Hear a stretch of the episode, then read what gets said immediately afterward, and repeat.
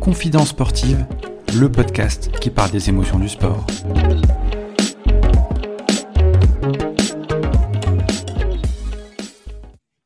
Bonjour à tous, bienvenue sur ce nouvel épisode de Confidence sportive. Aujourd'hui, épisode numéro 8. Place à un journaliste que j'apprécie beaucoup, c'est la voix du tennis sur Beansport. Une carrière de plus de 25 ans, riche d'émotions. On a la chance aujourd'hui d'échanger avec lui. J'ai nommé Frédéric Viard. Salut Frédéric. Salut. Je n'avais pas compté les 25 ans d'ancienneté, donc euh, je viens de prendre un coup de jeu, mais sinon ça va.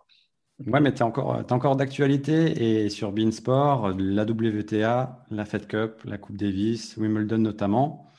Euh, la Coupe d'Europe de rugby. Et la Coupe d'Europe de, de, rugby, on va. J'ai deux passions. Dis-moi, toi, comment tu découvres euh, le sport? À quel âge tu découvres le sport et tu pratiques euh, quelle discipline en premier? Euh, Le foot. Le foot, quand j'étais gamin, comme tous les enfants, je pense, au, club de foot de Grigny. Donc le, le, FCG, le football club de Grigny, je crois que c'est. Non, l'USG, l'Union sportive de Grigny, c'était ça.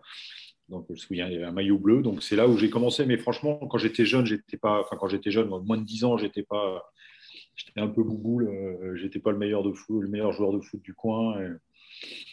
Et, en fait, j'y arrivais pas parce que euh, le mercredi après-midi, bon là c'est un temps que les moins de 20 ans ne peuvent pas connaître, mais le mercredi après-midi, c'était euh, à la télé, il y avait les visiteurs du mercredi avec Casimir. Et il y avait les dessins animés. Généralement, ça commençait quand il fallait partir à l'entraînement. Donc je traînais toujours un peu la patte pour, pour y aller. J'étais pas, pas mordu à ce moment-là. C'est venu plus tard. C'est venu quand je suis devenu adolescent là j'ai vraiment été mordu de sport. Vraiment, je regardais, je regardais tout à la télé. Bon, il y avait beaucoup moins de sport qu'aujourd'hui, mais je regardais tout. Et je me suis dit, je veux être, euh, je veux être journaliste. Parce que ma passion pour le sport, je crois, est arrivée trop tard pour devenir un vrai sportif.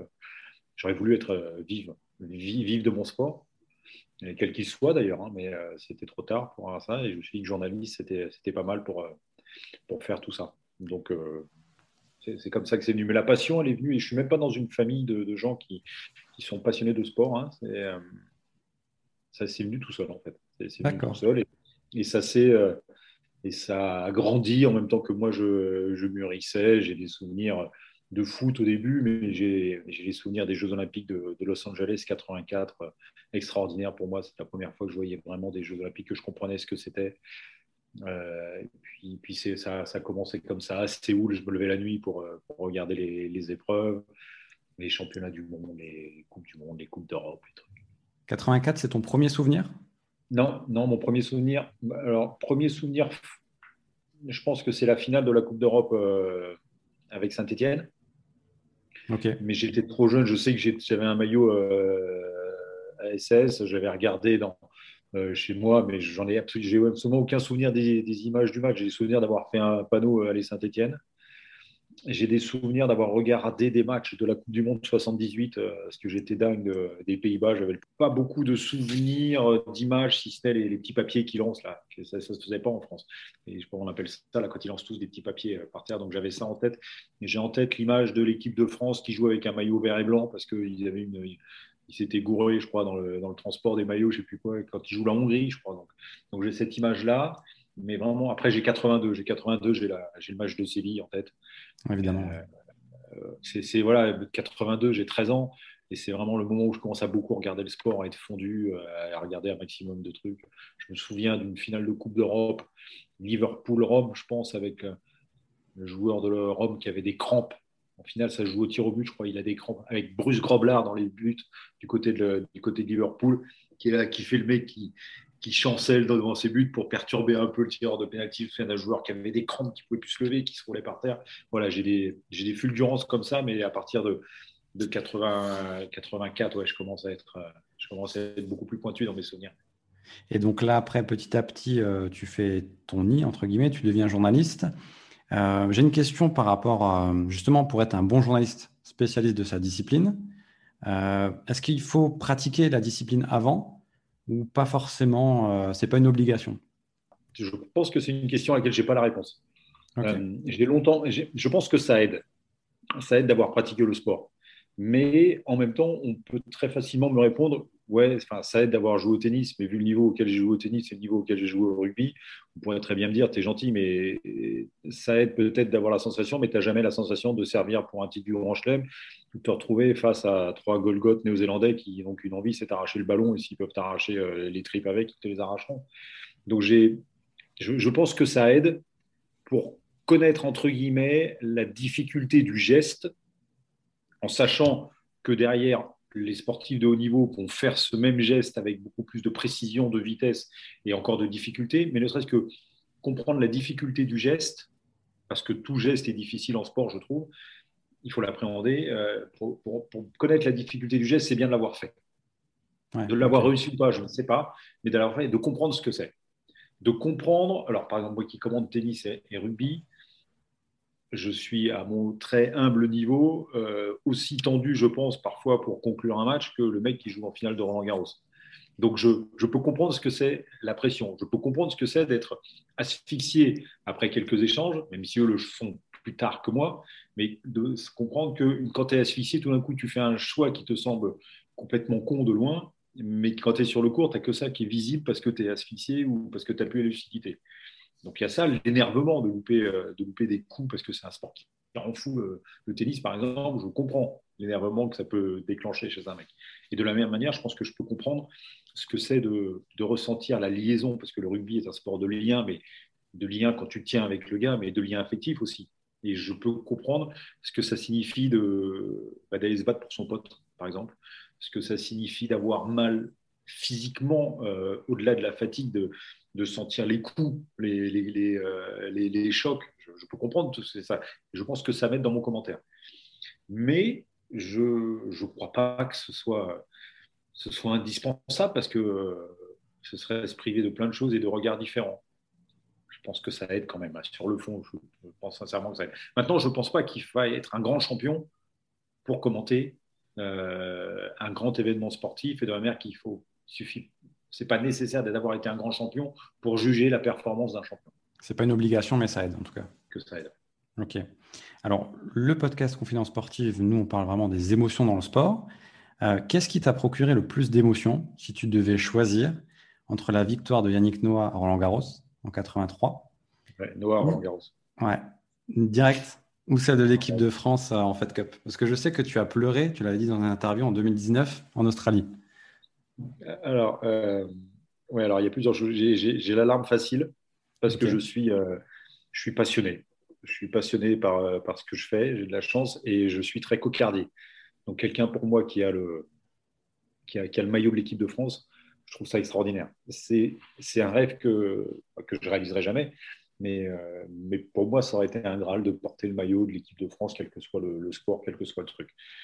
Je pense que quand je me retrouve à commenter ces, moments-là, je suis pris par l'émotion, mais, mais aussi quand je ne commente pas. Hein, je suis pris par l'émotion quand je vais voir un match de l'équipe de France au Stade de France. Euh, donc, euh, alors je ne le raconte pas sur le, pendant que je le vis, que, j'ai la larme aux yeux, mais j'ai la larme facile, mais en plus maintenant il me pisse, alors forcément ça se voit. Mais, euh, Yannick Noah, 83, c'est j'ai 14 ans c'est des souvenirs de. C'est pas, pas de gamin, 14 ans, on n'est plus un gamin. Adolescent. Ouais, c'est mes premiers, c'est mes premiers émois de, de, sport. Après, après 82, la demi-finale perdue, ouais. Noah, 84, j'étais un DAC de Yannick Noah, ça me rendait fou quand il perdait les matchs. Donc il y a ouais, l'émotion de, de, Yannick Noah, 80, 83. Euh, mais, je dis 84, mais c'est 83. Euh, mais c'est différent parce que 83, je suis spectateur. 2019, la, la, victoire, euh, la victoire de la France en Fed Cup, je suis, euh, je suis pas acteur, hein, mais je suis accompagnateur du truc. Donc tu, tu, le vis, tu le vis différemment. Et, 80, et 83, une fois que le match est terminé, je suis heureux. 2019, une fois que le match est terminé, j'ai la chance que euh, Julia Beneteau me dise eh ben, rejoins-nous, viens avec nous, de faire la fête avec les filles derrière. Donc je, vis le truc encore un peu, un, peu différemment. Mais, un moment privilégié. Noah, en plus, je, c'est fou parce que je suis pas toujours d'accord avec ce qu'il dit. Il a des prises de position parfois qui sont pas les miennes, mais quand je l'interviewe encore aujourd'hui, je le regarde avec les yeux du, gamin de, de, 14 ans qu'il regarde, en, regarde en 83. C'est pour moi, c'est parfois j'aurais du mal. Je pense que c'est la même chose si je devais interviewer Platoche. Je pense que c'est la même chose si je devais aujourd'hui euh, rencontrer Bernard Hinault. C'est des gars que je vais regarder euh, avec des yeux, bah, ceux du professionnel, oui, mais aussi ceux de l'ado. Donc, j'adorais. Et, j'ai eu l'occasion sur la Coupe Davis de faire plusieurs longs entretiens avec, avec Yannick Noah, et notamment un avant la finale de, contre les Belges en Coupe Davis qu'on gagne en, 2017, je crois. j'ai passé une demi-heure avec lui et c'était c'était fantastique. Et ce qui m'avait fait très plaisir, c'est qu'en partant, euh, il avait dit à l'officier de presse de l'équipe de France, Stéphane Brun, euh, j'aime bien faire des interviews comme ça où on parle de choses qui, qui sourient, entre guillemets, qui rigolent, qui, euh, du plaisir. Et, ben, ça m'avait beaucoup touché. c'est gratifiant, c'est beau. Quelle est ta rencontre la plus marquante en termes d'émotion? Parce que tu as une carrière qui est quand même extraordinaire. Tu as rencontré des grands champions dans le rugby, dans le tennis, dans d'autres disciplines. Est-ce que tu as une rencontre qui t'a plus marqué que les autres? Alors, j'en ai une qui m'a beaucoup marqué, c'est Boris Becker, euh, Wimbledon 2000, 1997, je crois. Il joue, il joue encore, c'est Boris Becker. Voir Boris Becker à Wimbledon, c'est toucher du doigt ce que peut représenter un grand champion au-delà de son jeu euh, en termes de charisme, tout ce qu'il porte sur les épaules. Euh, Boris Becker à Wimbledon, c'était les Beatles à Liverpool, je pense. Hein, quand il arrivait, c'était extraordinaire. Je pense qu'il y a ça aujourd'hui avec Federer, mais, bon, j'étais vraiment à l'époque très impressionné par Boris Becker qui avait au plus cette prestance, ce, port altier. Euh, j'adorais le joueur. Euh, et il se trouve qu'à à Wimbledon, le principe, moi à l'époque, 97, je suis encore un jeune journaliste, donc j'y suis pour Eurosport. Il y a Hervé Dutu qui commente et moi je suis, euh, son acolyte. Et on a Guy Forget aussi qui est, qui est notre consultant à l'époque. Et à Wimbledon, à l'époque, quand tu voulais faire une interview, tu arrivais, il y avait un bureau dispatch, tu disais, bah voilà, je veux faire Boris Becker, je veux faire machin. Le gars notait tout. À la fin du match, allez voir Boris Becker, il disait, bah voilà, toutes les demandes que tu as, et Boris Becker disait oui ou non. J'imagine bien que Boris Becker, euh, au sport, il s'en foutait. C'était toujours euh, BBC et euh, à l'époque, je ne sais pas si c'était RTL ou Zata ou, ou la ZDF qui, qui retransmettait en main. Donc c'était les seuls en gros. Et, après, tu attends dans un grand bureau tu là, tous les journalistes qui font des interviews attendre, et tu as ce petit bonhomme qui arrive avec son papier à l'époque et qui dit bah, Boris Baker, BBC, That Times. tous les deux jours, BBC, Times. Et un jour, Hervé Dutu a l'idée de dire bah, écoute, quand on va faire notre demande, on va dire à, au gars que c'est toi, Guy Forget, qui va poser les questions à Boris. Il se connaissait très bien. Donc, euh, je fais la demande en disant que les questions vont être posées par, par Guy Forget. Et quand la fin de son match, je suis là, j'attends, le bonhomme arrive et dit OK, BBC, euh, Eurosport. Là, tu as toute la salle qui se tourne vers toi quand même et qui dit comment le gars a réussi à avoir euh, Boris Becker? Bon, plus personne ne me connaît, je suis vraiment un tout jeune journaliste. Et, donc, c'était parce que c'était Guy Forget, donc il a dit oui. Et je me suis retrouvé donc, dans la petite salle d'interview avec Guy, avec Boris Becker, et donc moi, et, Boris Becker qui répondait aux questions que j'avais écrites, enfin, que Guy avait écrites, mais que je lui avais dictées. C'était euh, donc c'était fantastique. Et j'ai eu aussi un autre moment tennis avec Cadal. On avait les droits du US Open et une année, on, bah, Federer gagne et en tant que diffuseur, on avait le droit à trois questions avec Federer. Et pas quatre, hein, trois questions. On arrive, donc chaque, il était quatre, cinq télé, chacun son tour. Il vient de gagner, donc il est assis là, il a le trophée là. Donc je rentre avec mon caméraman dans, le, dans la petite salle. Je suis impressionné, me parle, le trophée du US tu vois, c'est pas, c'est pas la Coupe Mickey, quoi. Euh, et, il me voit regarder le trophée, ça le fait marrer, il dit, euh, il dit ah, c'est pas pareil là, avec son petit accent. Euh, je fais bah oui quand même. Je lui dis je peux le tenir? Il me dit bah, vas-y, prends, fais-toi plaisir. Donc je me retrouve avec avec le, trophée de l'US Open comme ça, et, je vois que, que, lui dans son regard ça le fait marrer, que je me régale de ça quoi. Et, on avait pu, on avait parlé, donc j'avais posé mes trois questions, et j'avais une idée à l'époque euh, je ne sais pas si je peux le dire là, du coup, comme elle ne s'est pas fait, elle peut toujours marcher. Bref, on, avait débordé après, on avait échangé et il avait dit Ah ouais, j'aime bien ton idée, c'est bien, il faut qu'on fasse ça, voilà, voilà une idée originale, tout ça. Et quand tu arrives à avoir des vraies discussions où les gens, entre guillemets, valident, pas ma connaissance du jeu, mais, euh, la, euh, la cohérence de ce que je peux dire, le fait que, entre guillemets, tu te sens un peu dans la famille. Et ça, c'est des, trucs fantastiques. Et sinon, par exemple, dans le rugby, je me, régale parce que moi, je suis une génération. Euh, j'ai commencé à jouer au rugby tard, en hein, 85. Là, j'avais déjà 16 ans. Mais c'est l'époque où on a une équipe de France extraordinaire avec Franck Menel, avec Eric Bonneval, avec Philippe Sella, avec Eric Champ, qui était mon, idole. Moi, je jouais troisième ligne. et quand, je croise ces mecs-là, ça, me fait, toujours quelque chose. Et j'ai eu l'occasion en plus de, partir en Australie commenter avec Philippe Sella, de commenter là mes Coupes d'Europe avec Eric Bonneval, d'avoir euh, commenté du top 14 longtemps avec Laurent Cavan. Euh, enfin, c'est, tout, ça, c'est des bons super Et par exemple, je me souviens en, Australie, quand j'étais parti, j'étais arrivé à Canal en septembre 98, été 99, je pars en Australie et en Nouvelle-Zélande pour faire une tournée. Ok, ouais. un truc de dingue. Pour suivre l'équipe de France, notamment. Et, et on arrive, donc Philippe Sella me rejoint. Philippe Sella, je vais partir, je pars 15 euh, jours avec Philippe Sella, tous les deux en Australie, en Nouvelle-Zélande. Le truc de dingue. En plus, Philippe Sella, c'est un, un, gamin. C'est un gamin, il te fait des blagues dans la bagnole. Quand tu es, es, au feu rouge, tu regardes à gauche, puis il te met au point mort. Donc quand tu redémarres, bah, ta voiture, elle avance pas, ça le fait marrer. Euh, il te coupe le contact quand tu as le dos tourné. Enfin, c'est un, gamin. et, là, il me raconte leurs histoires de, de rugby. Il y a 10 ans, il y a 20 ans, il y a 30 ans.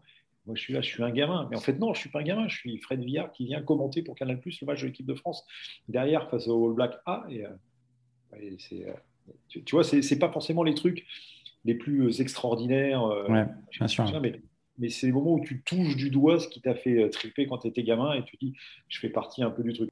Ouais, je pense que ça doit être énorme. Et surtout le partage, comme tu dis, avec Boris Becker, là, quand tu as eu l'échange, Noah, Federer, là, l'équipe de France de rugby, c'est c'est énorme. Et euh, justement, tennis, rugby, c'est pas forcément les mêmes émotions. Comment tu ressens la chose quand tu commandes du tennis et du rugby? Quelles sont les similitudes, les différences pour toi? Alors, je pense que tu peux difficilement avoir plus de sports aux antipodes l'un de l'autre. C'est mm. un sport super professionnel, super individualiste, planétaire, avec le tennis, et, ultra performant, euh, où tout est euh, analysé pesé au trébuchet, et d'un autre côté, un sport collectif, euh, pas mondialement connu, parce que en gros, euh, le haut niveau concerne huit pays, hein, euh, et, et, où, entre guillemets, la relation humaine est peut-être ce qui te fait gagner plus que la performance. Donc, on a, on a vraiment. Et, donc, deux sports aux antipodes de l'autre, et dans leur manière de, de se vivre, deux sports aussi super éloignés entre d'un côté le tennis qui peut durer trois heures. Tu sais jamais à quelle heure ça commence, à quelle heure ça termine, hmm. où tu joues tous les jours. Et, euh, et de l'autre, un sport qui dure 80 minutes quand tu pars en tournée, c'est un match par semaine. Donc c'est euh, et, tu parles tout le temps dans le rugby, en téloche et en tennis, entre guillemets, tu n'es pas censé parler pendant les échanges. Donc le rythme du commentaire est, complètement différent. Le, le, sport est différent. Donc c'est vraiment deux sports aux antipodes l'un de l'autre. En termes d'émotion, justement, est-ce que tu ressens la même chose quand tu commandes du tennis que du rugby? Alors non, je pense pas, mais tu vois. Oui, je ressens, oui, je ressens la même chose parce que le, mon, plaisir est là de commenter un sport que j'aime. Donc euh, oui, je ressens la même chose. Et non, je ressens pas la même chose parce que le rythme, le, tempo, tout est, euh, euh, tout est différent. Et puis quand je, vois là aujourd'hui, on, voilà, on fait ça là. J'ai fait, j'ai fait 4 heures d'antenne avant, 4 heures d'antenne de tennis. Parfois, parfois tu t'ennuies. Parfois, tu n'as plus rien à dire. Mais, mais c'est pas grave parce que c'est du tennis et tu peux ne rien dire. Alors qu'en rugby, je crois que ça m'est rarement arrivé de regarder la montre sur un, sur un match. Ça m'est arrivé dans le tennis, évidemment.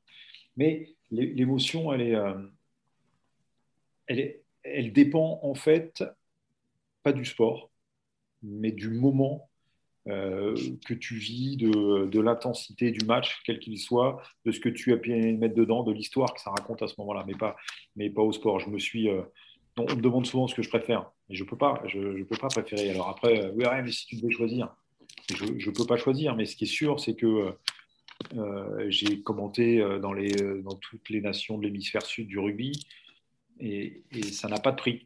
Mais j'ai aussi eu le bonheur de commenter les quatre tournois du Grand Chelem et j'ai eu le bonheur de commenter en France toutes les sacres de Federer à Wimbledon. Donc, comment je peux, je peux, je, je, peux pas euh, catégoriser tout ça, je peux pas mettre dans, les, dans, dans, des rayons.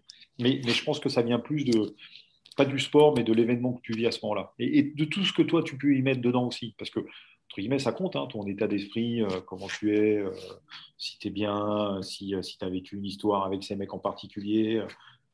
Ça, ça, dépend aussi. Quoi. Parfois, tu as des mecs que tu n'aimes pas, avec qui tu commentes, ça peut arriver. Des mecs donc, donc, ça te, entre guillemets, ça te gage du plaisir. Par exemple, moi, j'ai un souvenir mais qui, est fou quand j'y repense, hein, mais je pense que j'ai euh, saboté un commentaire.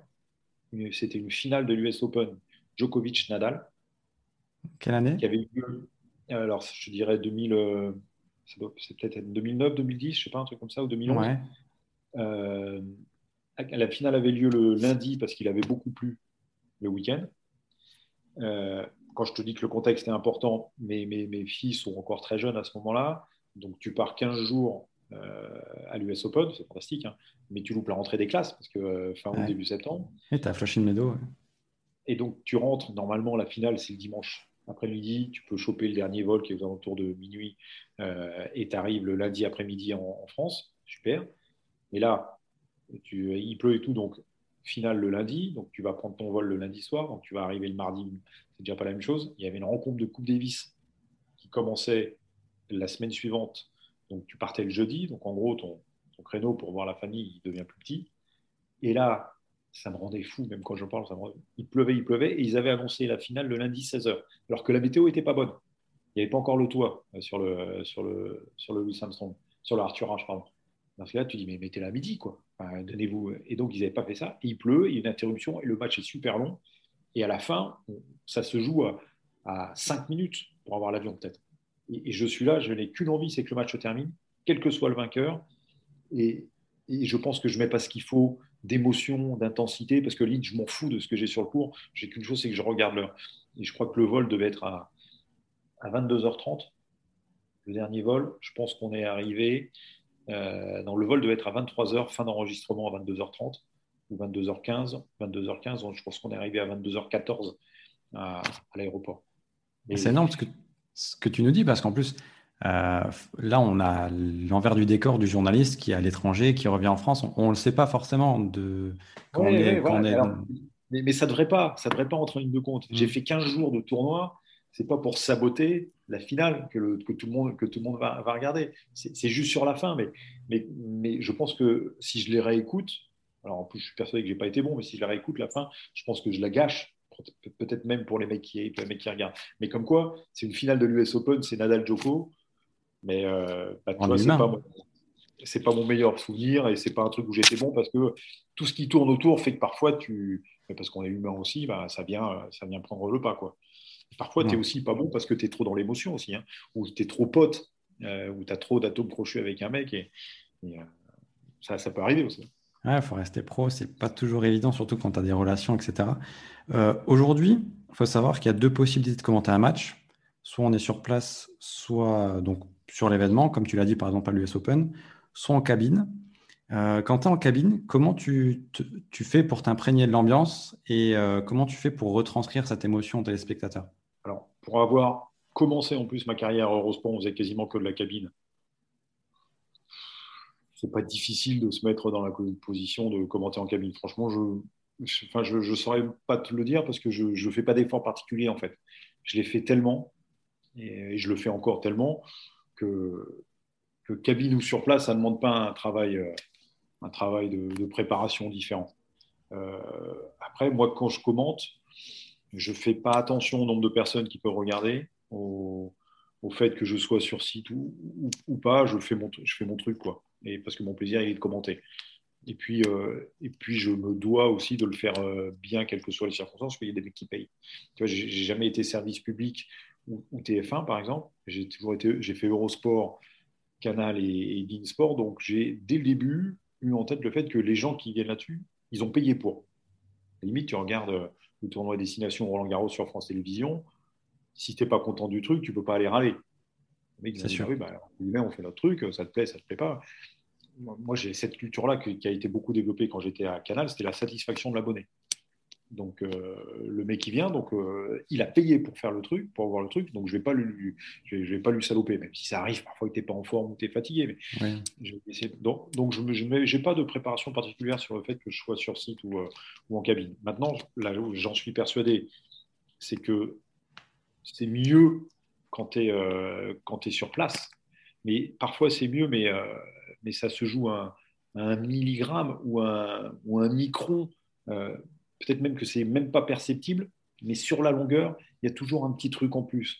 alors, si tu, si tu fais ton match parce que sur site, tu arrives, tu prends l'avion, pam, tu vas directement, ta position commentateur, tu commentes ton match, tu repars et tu n'as croisé personne, il y aura une toute petite différence. Mais, mais si tu fais le taf, que tu que essayes d'être à l'hôtel des joueurs, par exemple sur un tournoi de tennis, que tu vas assister aux confs de presse, que tu arrives le matin, que tu vas voir un peu les mecs taper dans la balle, que quand tu as fini ton match, tu vas te promener, tu vas prendre un peu l'ambiance, tu discutes avec les joueurs français, avec les coachs, le ressenti, même avec les confrères. Euh, sur, un, sur un match de rugby, ce que je faisais beaucoup à Canada, ce que je fais en Coupe d'Europe, tu arrives la veille, tu vois la mise en place la veille, tu discutes avec le coach, tu vois le ressenti, tu t'imprègnes le, le, le, le, visage, le gabarit des mecs dans les yeux. C'est quelque chose qu'un comptable ne pourra jamais quantifier, mais que quelqu'un qui écoute, qui aime son sport, petit à petit, va, euh, va appréhender. Sans lui-même pouvoir le toucher du doigt non plus, mais une impression générale, une sensation générale qui fait que, tiens, j'ai des choses que je n'ai pas d'habitude. Un truc tout con, mais dans le son.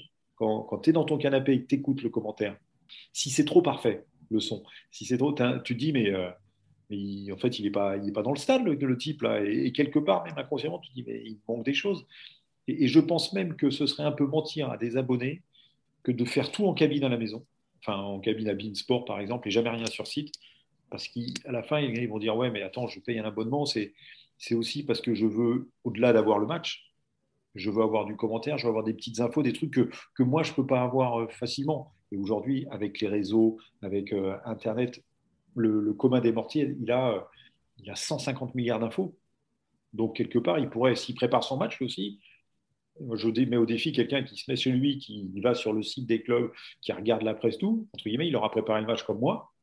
Il va se dire, attends, j'écoute la Fred Villard, au-delà de son style, au-delà de son machin, j'ai pas l'impression qu'il m'apporte quoi que ce soit. Donc, quelque part, je, je l'arnaque, le, le, type. Donc, il faut de temps en temps quand même rencontrer les gens, parce que c'est ça, le, celle du boulot de journaliste aussi, hein, au-delà d'être commentateur. Je suis journaliste, donc il faut, euh, il faut aller chercher ça. Maintenant, je sais aussi que ça coûte des ronds. Sur une saison tennis, si tu es tout le temps euh, si tu es tout le temps sur site, je pense que la chaîne, elle coule au bout d'un an. ça, ça ferait pas mal. Mais c'est important et c'est un combat toujours, parce que je comprends, moi, le, directeur financier qui dit bah, Vous êtes gentil, mais si j'envoie tout le monde sur site, ça me coûtait une fortune. Et dans ce cas-là, l'abonnement, il va être plus cher. Et là, peut-être que les gens vont râler. Mais, euh, mais je crois que journalistiquement, et même par respect pour l'abonné, et même pour la qualité de ce qu'on veut offrir, il faut absolument, de temps en temps, régulièrement même, aller sur site, rencontrer les gens. C'est bien d'avoir ce retour-là parce qu'on n'a pas forcément ces, infos-là quand on est, quand on est euh, spectateur et, dans le, public. Et donc là, c'est vraiment c'est super intéressant ce que tu dis. Et, euh, sur le, quand, je, quand, je, faisais le top 14 avec Canal, je me, je me battais pas parce que c'était, c'est comme ça que ça se faisait. Je partais toujours la veille quand je commentais un match. J'allais toujours, alors à des rares exceptions près, parfois c'est pas aussi, mais j'allais toujours voir la mise en place de l'équipe visiteuse ou de l'équipe euh, locale. Mais l'équipe visiteuse, souvent, elle se déplace, et puis après, elle fait une petite mise en place sur le terrain. Alors que l'équipe locale, généralement, elle a, fait, ça le matin ou elle est tranquille euh, la veille de match. Et, euh, et ben, c'est là où tu vois vraiment les, coachs, tu peux parler avec eux, parce qu'ils voient que tu es là.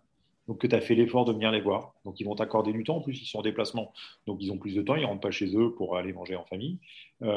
tu, vois les, tu, vois les joueurs. Les joueurs voient tu es là parce que au mois de novembre, quand tu vas aller voir Bourgoin-Jailleux, euh, que tu es au, stade de la, de Verpillière et qu'il pleut euh, à 18h, qu'il fait froid et que tu as deux gonzes qui sont là, le, mec de la PQR locale et toi, et que le joueur, il est là, il voit que tu es là, il dit mais en fait le, type il fait le métier quoi. Demain quand il va commenter, quand il va dire ouais j'ai trouvé que machin était pas en forme et tout, il dit oui mais il aura fait la veille, il sera venu me voir donc donc là tu prends plein d'infos, les gars te connaissent, te reconnaissent, et quand tu vas aller leur poser des questions, ils vont se dire, ouais, mais lui, il fait le boulot, donc mon boulot, c'est aussi de lui donner des petites infos. Donc il va y avoir ce, partage.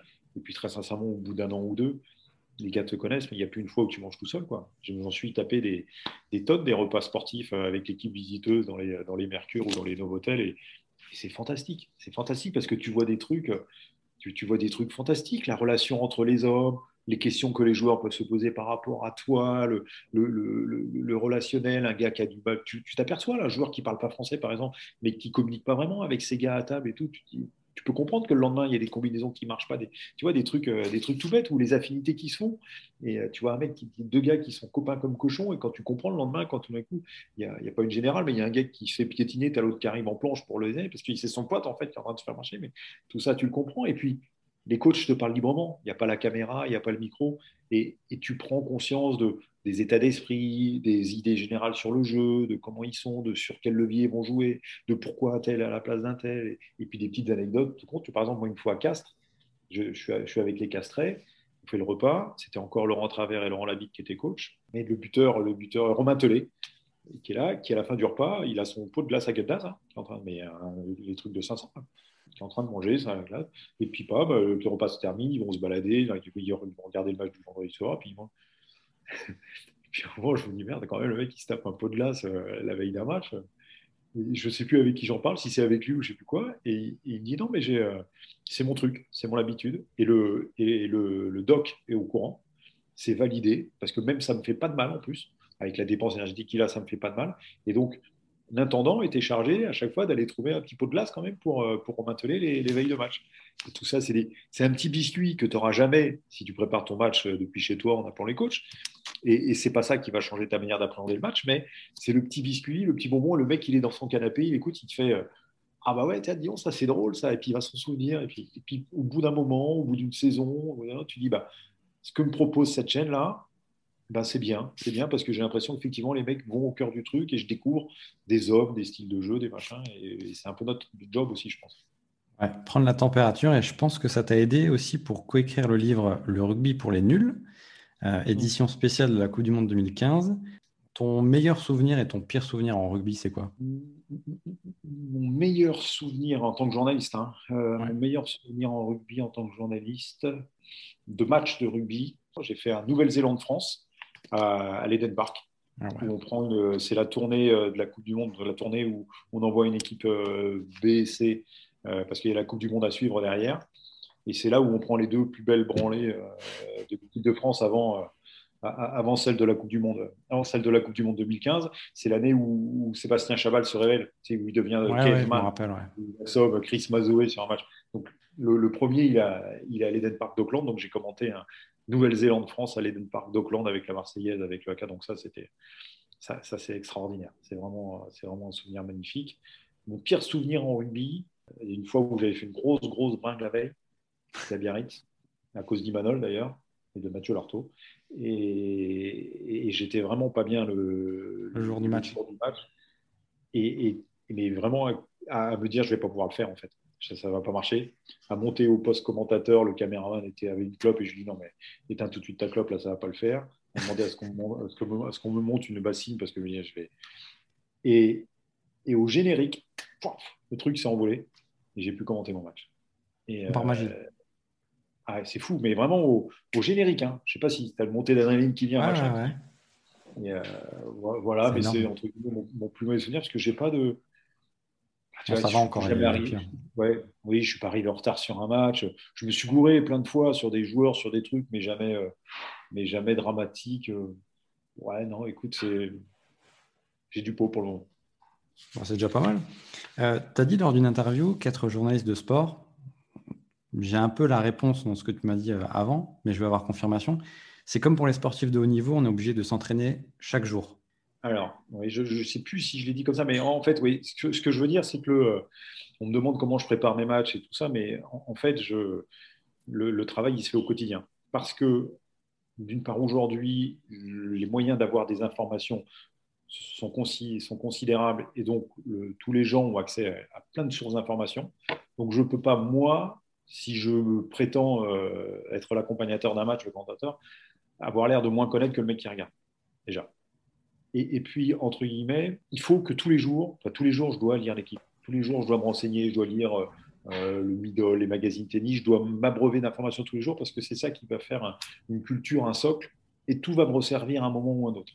Et, euh, et tu peux pas préparer un match de rugby si tu t'intéresses au truc euh, à ton équipe une fois tous les 15 jours quoi, ou, tous les mois. Et, et, ça va à une telle vitesse. Tu vois, à l'époque, quand j'étais sur Canal, le top 14, c'était toutes les semaines, tous les jours.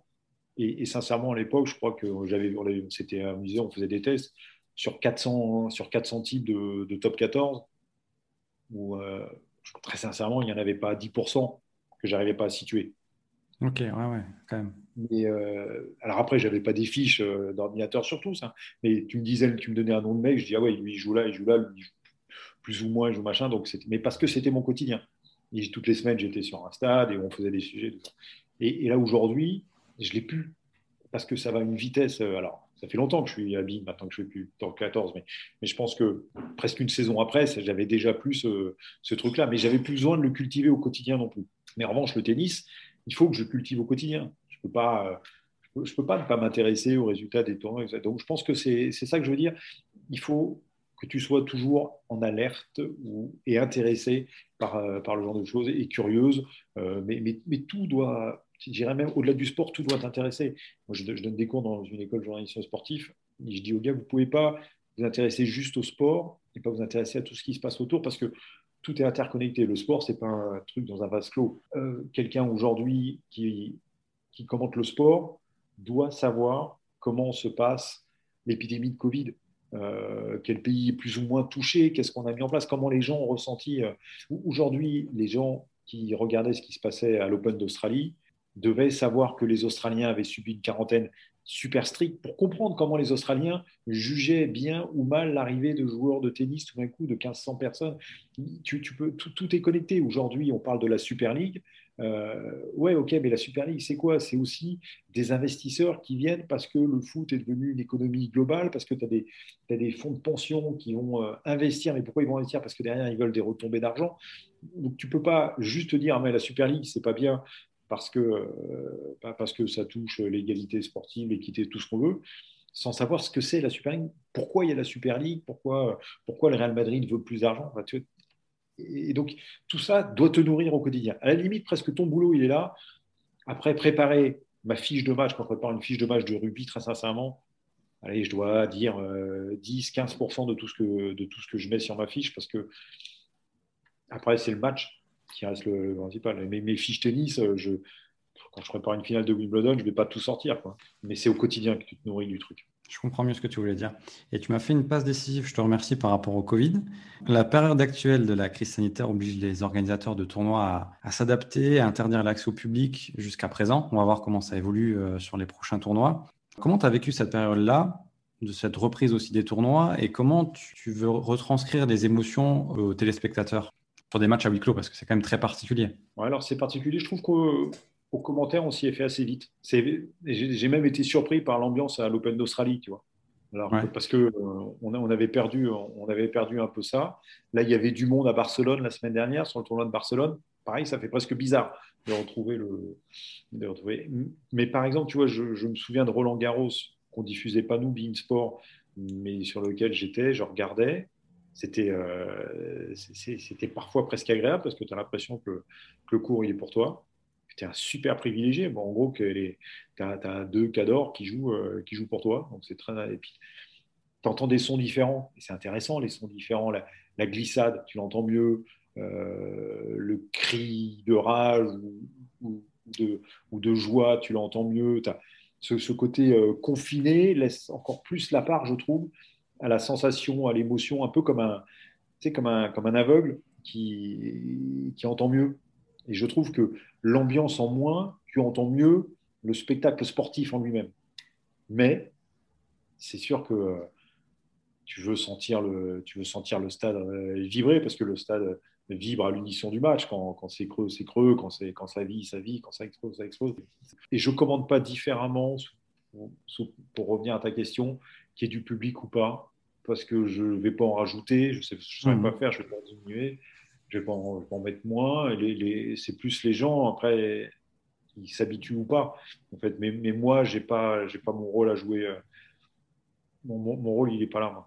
D'accord. Je ne crois pas, qu'il soit là, je sois là pour pallier l'absence de, l'absence de public. Je ne vois pas ce que je pourrais faire. Quoi. On va faire le clown, mais comme moi je le fais, je le fais, je le, fais naturellement.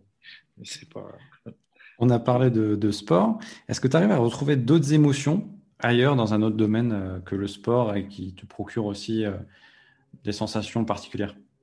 La musique. La musique. J'ai des, il y a des chansons qui me.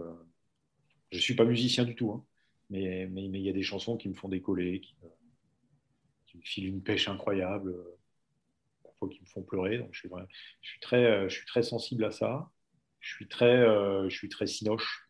Euh, mais Cinoche, le Cinoche spectaculaire, le blockbuster, tu vois. J'ai envie que ça, pète, ça explose, je, je veux reprendre plein les yeux, pas, pas, trop le film intimiste. J'aime bien ça, mais c'est pas ça qui vient me filer. Je crois qu'avec les, années, en plus, maintenant que j'ai plus de 50 ans, je suis, peut-être un peu plus sensible encore, j'ai la larme plus facile. Mais j'aime bien la musique. Ce qui me file, bah, c'est les moments partagés. Ah, ça fait très ça fait très. Je, les, moments où tu es, bien avec tes potes et où tu passes du, du, bon temps, tu vois que ça peut être avec un collègue du bureau quand tu vas sur un match parce que tu partages le même truc. C'est les soirées, euh, les soirées avec Eric Bonneval à, l'hôtel à Isro euh, à Londres où on se fait un petit, euh, un petit club sandwich, une portion de frites, une bière, parce qu'on a, on a été commenter les, les Saracens là, le soir même, qu'on a le vol le lendemain pour nous emmener, je sais pas moi, à Toulouse. Et, on est là tous les deux, on se raconte le match. Généralement, on appelle un vieux, un Philippe Guillard, un Philippe Séloche, on passe un petit peu bon temps. Et, tu vois, ces, moments-là, ces moments de partage, mais c'est ce que j'ai, c'est ce que j'aime dans le sport aussi, je crois. Hein, c'est la, la, simplicité, le partage, les, les bonnes sensations. Je suis, euh, je suis très, ouais, je crois que c'est aussi avec l'âge, hein, mais je suis très euh, ça me les gens me chambrent un peu avec ça, mais je suis très valeur. Le valeur de,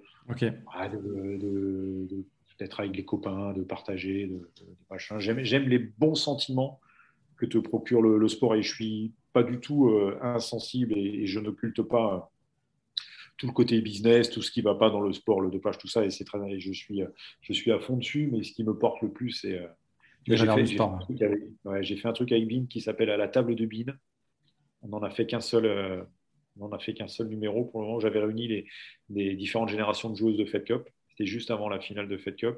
Donc, je les ai réunis dans, un restaurant autour d'une table. Et je trouve que la bouffe, la bouffe, euh, ça, ça, ça, gastronomie, ah j'adore cuisiner, j'adore rencontrer des chefs. Euh, je pense que si j'étais pas journaliste, j'adorerais être, être chef. Je n'aurais peut-être probablement pas le talent, mais, mais, mais ça, ça c'est un truc qui me porte. Et, et, donc, je trouve que le, partage d'un repas, c'est complètement ce qui va avec le partage du sport. Et je trouve que le sport et la nourriture ensemble, ça fait des moments incroyables et où on se raconte des belles histoires. Et à la table de bille, c'est se raconter les belles histoires du sport. Pas, euh, ouais, tel jour, je me suis fâché avec mon coach, euh, tel jour, il y a eu la caisse noire, le machin. Mais... Et puis ça fait des bons papiers aussi derrière, surtout ça fait des. Si tu le vis de l'intérieur, c'est plus facile de le retranscrire et de vraiment faire véhiculer euh, les valeurs, comme tu dis, du sport. Ouais. Alors après, je, j'espère que c'est ce qui, ce qui intéresse le plus. Parce que le buzz intéresse beaucoup aussi maintenant. Malheureusement, ouais. Surtout en ce moment avec les réseaux sociaux, mais bon, ça, c'est, un autre débat. On ne va pas revenir dessus. Par contre, euh, si tu étais amené à rencontrer le jeune Frédéric Villard, qui, a, qui est récemment diplômé de l'Institut pratique de journalisme en 92. 92, et c'est ma date de naissance. Hein. Je dis ça, je dis rien. Euh, ah, tu, lui dirais quoi? Euh, Que tu as bien fait de truander le concours déjà. La prescription, tu peux tout dire. Et alors, euh, en, fait, le, moi, je faisais un doc d'histoire et j'ai passé les concours des. Je de journaliste après, hein, mais j'ai passé les concours des écoles de journalistes la première année ça va être trop, euh, pour, pour, pour, voir. Donc, je ne les ai pas préparés. Et à l'époque, euh, le, deal, c'était je fais les concours des écoles reconnues par la profession, que cela. Donc, du coup, le premier que je fais, je suis en train de passer mes, mes, mes, euh, mes examens de, d'histoire. Dans la foulée, j'avais le, le CFJ, l'âge de Gamel, catastrophe. Derrière, j'enchaîne avec le CELSA, où là, ça se passe un petit peu mieux. Et ensuite, je pars à Lille pour passer le concours de l'ESJ à Lille. Euh, où là, c'est la science-fiction pour moi parce que je tombe avec des gens qui, mais qui bachotent le truc euh, comme s'ils préparaient l'ENA parce que c'était sur deux jours. l'ESJ, donc on était logés dans le truc des étudiants et je voyais tous ces, gens qui, tous ces gens qui révisaient, ils avaient des petites fiches euh, Bristol sur le président de la Société Générale, le machin, le truc, parce qu'il y avait les fameuses questions d'actualité. Je ne sais pas si c'est comme ça maintenant les concours de journalistes. C'était encore comme ça il y a quelques années. Questionnaire, la question qui était un truc de ouf. Quoi, Et, je me souviens, moi, j'arrivais le dimanche, ça commençait le lundi, j'étais pénard, j'avais mon bouquin, là, je vois tous ces gens avec leurs trucs et tout. Je me dis, dans quel monde Et donc, ça se passe plutôt pas mal parce que, comme c'est mon troisième déjà, j'ai. Donc, je termine 250e, je crois, sur 500, mais c'est pas suffisant, ils en prenaient 80. Derrière, le mercredi, je prends le train qui m'emmène à Marseille, donc Lille, Marseille, parce qu'il y a l'école de Marseille. Ouais.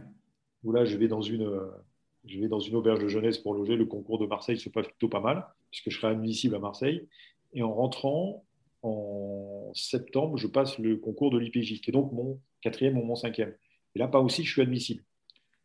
Donc, moi qui venais pour voir, parce que je me disais de toute façon, on ne rentre pas avec moins d'une maîtrise, dans le que ça ne marche pas, je me retrouve à, être admissible et à Marseille. Donc, Marseille, je fais le truc, je suis admis.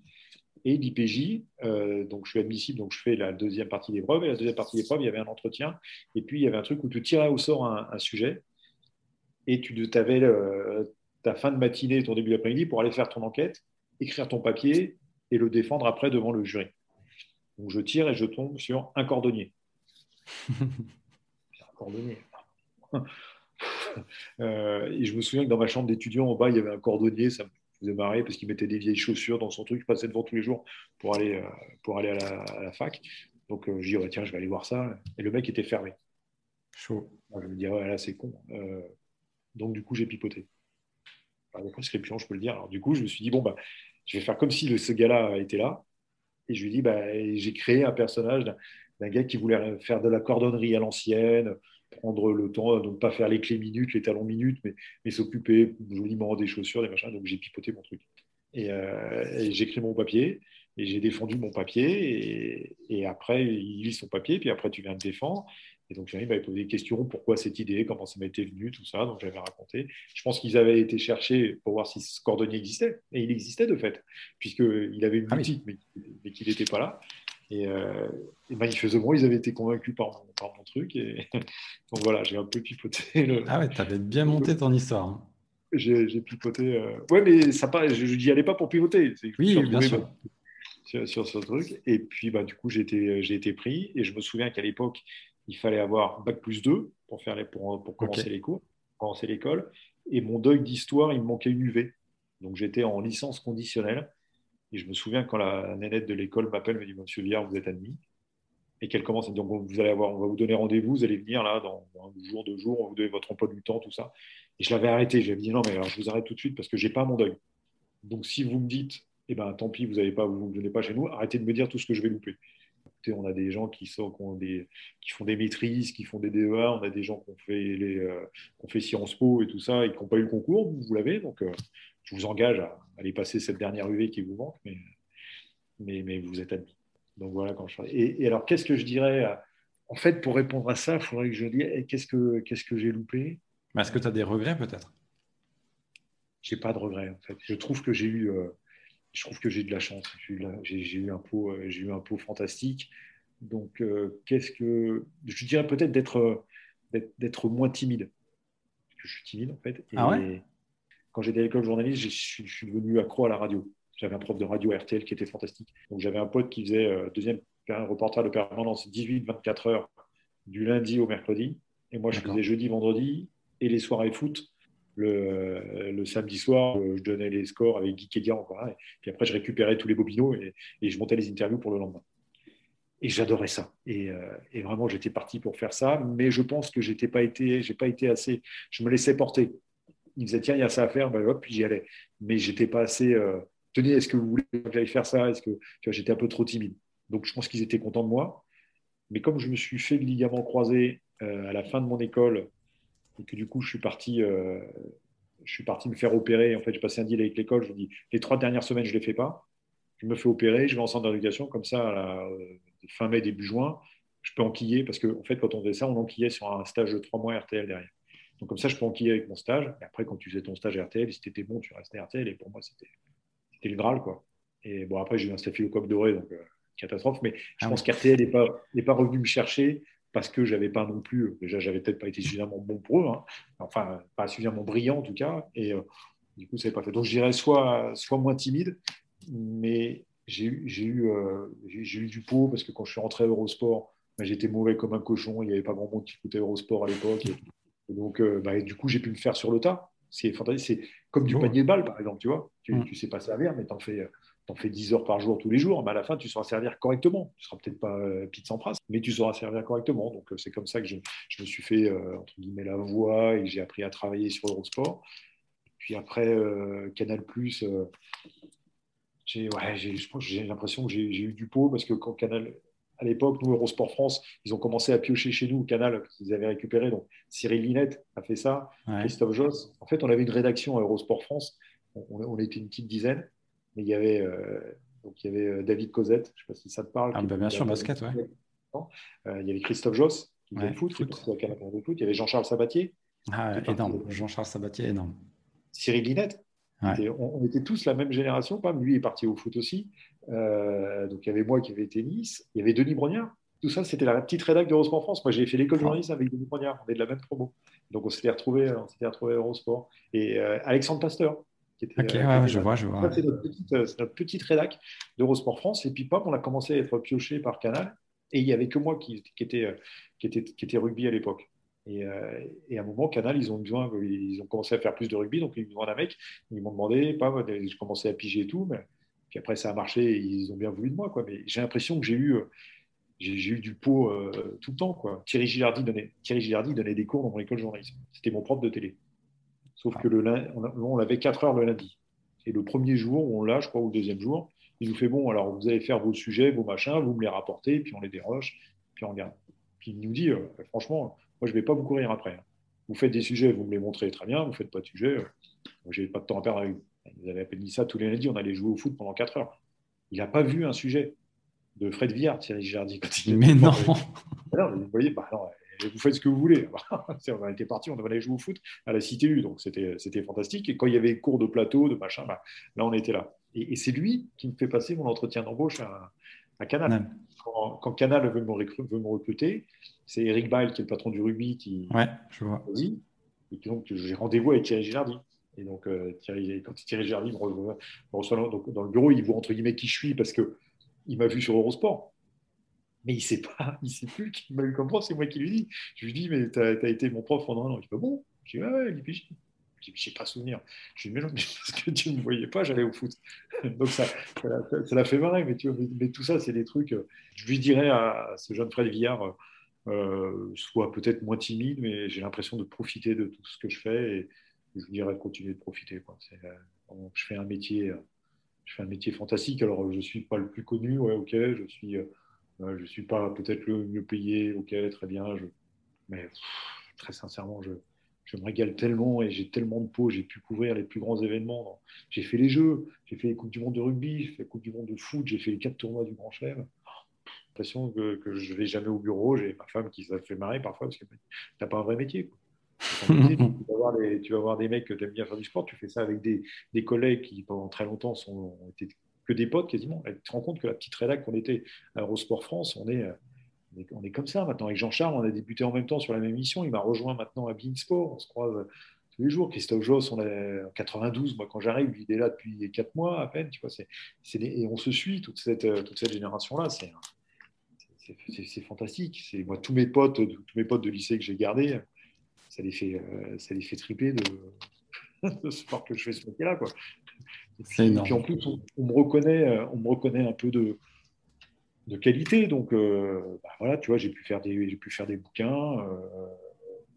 Faire, je fais des émissions de radio de temps en temps. On me reconnaît ça. L'expérience aussi d'en avoir fait pas mal. Donc, en plus, en plus, on me reconnaît une. Comment, comment, dire J'ai plus le mot. Une compétence? Une compétence, une, crédibilité. Et euh, déjà, quand je me trompe sur une sensation, sur un ressenti, n'hésitez pas à me dire en antenne si vous voulez, mais dites-le moi parce que restez pas à dire lui c'est une quiche Lorraine, il comprend rien parce que je veux savoir quand je me trompe. Et, je sais que dans ce métier, on te dit pas les choses en face très souvent, mais dans ton dos, ça y va. et donc, donc les, autres journalistes, ça me posait pas trop de problèmes. C'était surtout les, les, athlètes. Et donc je disais à mes consultants, qui étaient qui ont toujours été proches des athlètes parce qu'ils venaient de ce monde-là. Je dis, quand vous entendez que Fred Billard, il se trompe, venez me le redire. Me le redire parce que je, je, veux surtout que les athlètes me considèrent euh, en se disant, ça va, lui, euh, fait le job, c'est pas un baltringue. Quoi. Moi, j'ai un souvenir de Pierre Salviac quand j'allais voir un match de rugby au Stade de France, euh, qui mettait sur l'écran géant, quand c'était encore lui qui commentait la trombine de Pierre Salviac et qui avait 80 000 personnes qui, sifflaient ou qui râlaient dis, mais je ne peux pas faire ce métier-là. Moi. Je ne peux, je pas si, j'ai l'impression que les gens me prennent pour un baltringue. Et je ne dis pas que c'était un baltringue, hein, Pierre ça pas du tout, parce que, entre guillemets, quand tu es France Télé aujourd'hui, tu n'as pas forcément non plus. Euh, c'est compliqué, quoi. Tu es aussi le centre de tout le monde et, tu peux vite charger de manière injuste. Mais je me disais, mais oh là là, je ne veux pas ça, je ne veux, veux, pas qu'on dise dans mon dos. Euh, Puis il y a une différence entre le public et le privé aussi. Tu l'as dit avant déjà. Oui, oui, mais, mais, mais, mais, très pour, pour croiser des athlètes tout le temps, ils ont parfois la dent dure sur des gonzes, quoi. Euh, sur, des, sur des collègues. Donc, je, me dis, voilà, si c'est comme ça, quand, quand j'ai le tourner, je, je, veux le savoir parce que ça veut dire que je me trompe, quoi. Donc, il faut que je, faut que je corrige le truc. Donc, je, disais à mes consultants, euh, dites-moi, dites-moi. Et puis, j'ai eu aussi un pot énorme. Je ne sais pas si ça te parle parce que c'était en 92, tu ne l'as pas connu, mais Hervé Dutu. Il m'a fait comprendre deux trucs. Hervé, euh, bah, déjà, c'est qu'il bah, fallait travailler, il ne fallait pas s'enflammer, il ne fallait pas se prendre pour un autre. Lui, il a tout connu, hein. Il a été rédacteur en chef à TF1, il, a commenté la victoire de Noah 83, il a vécu tous les plus grands événements, il connaissait les athlètes. C'était à l'époque encore où, le journaliste partageait la vie avec l'athlète. Tout était ouvert. Donc, et donc, moi, quand, quand j'ai commenté un peu de tennis, que lui commentait sur Eurosport France, qui m'a dit bah, Toi, tu vas venir commenter avec moi, il m'a c'était bien parce qu'il me mettait dans les cases et il me tapait dessus quand j'avais la tête qui sentait. Donc il m'a dit vraiment, prends pas le melon. Et puis l'autre truc qui était très important, il m'a dit, on n'est que des accompagnateurs. Mmh. Les gens, et ça je l'ai mis vraiment ancré en moi, les gens, ils viennent pas voir un match de Fred Villard. Ils viennent voir un match de tennis, un match de rugby. Il se trouve que c'est moi qui commente. Mais si c'est un autre, ils viennent voir le match. Donc ils viennent pas pour moi. Après, je peux leur rendre le spectacle agréable ou pas.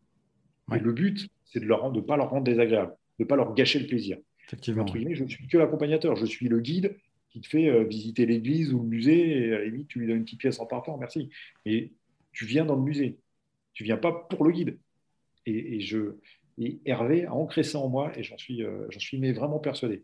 Et donc, j'ai pas de, j'ai pas d'histoire de, notoriété, de machin. Je sais très bien que, que, les, que les mecs, et moi le premier, hein, quand je vais voir un match, c'est pas pour le commentateur. Il y a des commentateurs qui m'horripilent, il y en a que j'adore, mais euh, si, quand tu veux voir l'équipe de France de rugby pendant le tournoi, bah, tu n'as pas le choix. C'est France Télévisions. Mais, euh, mais, mais tu, regardes le match sur France Télévisions. Donc, n'oublions pas que les gens, ils viennent. Euh, tu vois, quand je te disais que j'ai commenté toutes les finales gagnées de Federer à Wimbledon, les mecs, ils ne venaient pas voir la finale commentée par Fred. Ils venaient voir Roger Federer. Mmh. Ah, moi, j'ai eu, eu, la peau, le pot pardon, d'être là à ce moment-là. Donc il m'a ancré ça, euh, Hervé, je crois que c'est vraiment le, la, base. Quand on donne des cours, c'est vraiment ce que j'explique aux gens, à mes jeunes étudiants. vous ne prenez pas pour les, pour les athlètes. Quoi. Les gens viennent jamais pour vous. Jamais, jamais pour vous. Après, tu peux rendre le spectacle super intéressant et, et, les gens peuvent aimer ce que tu, ce que tu leur apportes. Mais si tu n'es pas là, tu vois, moi, moi, il y avait un truc qui m'avait marqué quand je suis arrivé à Canal. Il venait de changer le présentateur de jour de foot. Ok et ben, il y avait les audiences. Et c'était exactement les mêmes. On avait changé de présentateur jour de foot, c'était exactement les mêmes. Bah, ouais. bah oui, parce que les mecs, ils adoraient jour de foot. Tu avais tous tes résultats de match qui tombaient samedi soir, pas mais tu à la limite, tu t'en fous que c'est le mec qui va te passer les plats. Sauf si tu ne gâtes pas le goût du plat, mais, mais tu viens voir ton résumé. Donc c'est bien d'avoir ça, c'est bien d'avoir ça en tête. Ok, parfait. Avant de terminer, dernière question. Fred, quel invité voudrais-tu entendre dans un épisode de Confidence Sportive, sachant que tu as le choix entre un ou une sportive, dirigeant, coach ou un de tes confrères, journaliste, peu importe? Dans Confidence Sportive? Ouais.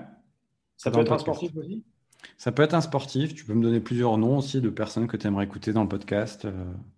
Alors, moi, j'aime bien le côté histoire. Donc, quand les vieux racontent euh, ça, je, trouverais ça, euh, je trouverais ça très sympa. Ce serait, ce serait un sacré challenge parce que je pense qu'il est très taiseux. Mais Bernard Hinault, ouais. c'est un truc euh, que, je, que, je, trouverais, que je trouverais fantastique. c'est un sacré défi que je te pose. Ouais, j'avoue que là, c'est du lourd. Et, sinon, un truc que j'adorerais aussi, par exemple, ou un Jean-Claude Killy. J'adorerais entendre Tony Estanguet nous raconter ce que c'est que de porter une candidature et de porter une organisation. Alors lui, entre guillemets, serait, enfin, je pense qu'il serait intéressant déjà aujourd'hui, mais il faudrait l'avoir à la fin des Jeux. Bien sûr. Et avoir Tony Stanguay qui te raconte cette aventure de, bah, je sais pas, de 11 ans entre la candidature et l'organisation, ça, ça doit être un truc euh, extraordinaire parce qu'on ne doit pas se rendre compte de tout ce que ça, ça implique. Un joli podium, Bernard Hinault, Jean-Claude Killy, Tony Estanguet. Si j'arrive à en avoir un des trois, ça sera gênant. Mais euh, je serais ravi en tout cas de les avoir et surtout de, te faire partager euh, leurs émotions. Euh, Frédéric, c'était un super échange. Je te remercie. Bah, de rien, de rien. C'est toujours agréable de parler, de parler de ce joli métier En tout cas, tu as été, été super disponible et franc après avoir commenté pendant 4 heures sur Bean. Donc, je te remercie. C'est vraiment top. Pour, et, tu, tu, as, tu as pris un tout petit goûter. Ça va au niveau du ventre, ça va? Ça va, ça va. je me rattraperai ce soir. Eh ben, écoute, pour le podcast, euh, si tu n'as pas encore écouté les épisodes, tu peux aller écouter sur euh, Apple Podcast, Deezer, Spotify, euh, où tu tapes Confidence Sportive sur ton moteur de recherche. Tu tomberas sur les épisodes. Je vous donne rendez-vous la semaine prochaine pour un nouvel épisode avec un nouvel invité. En attendant, portez-vous bien. À la prochaine.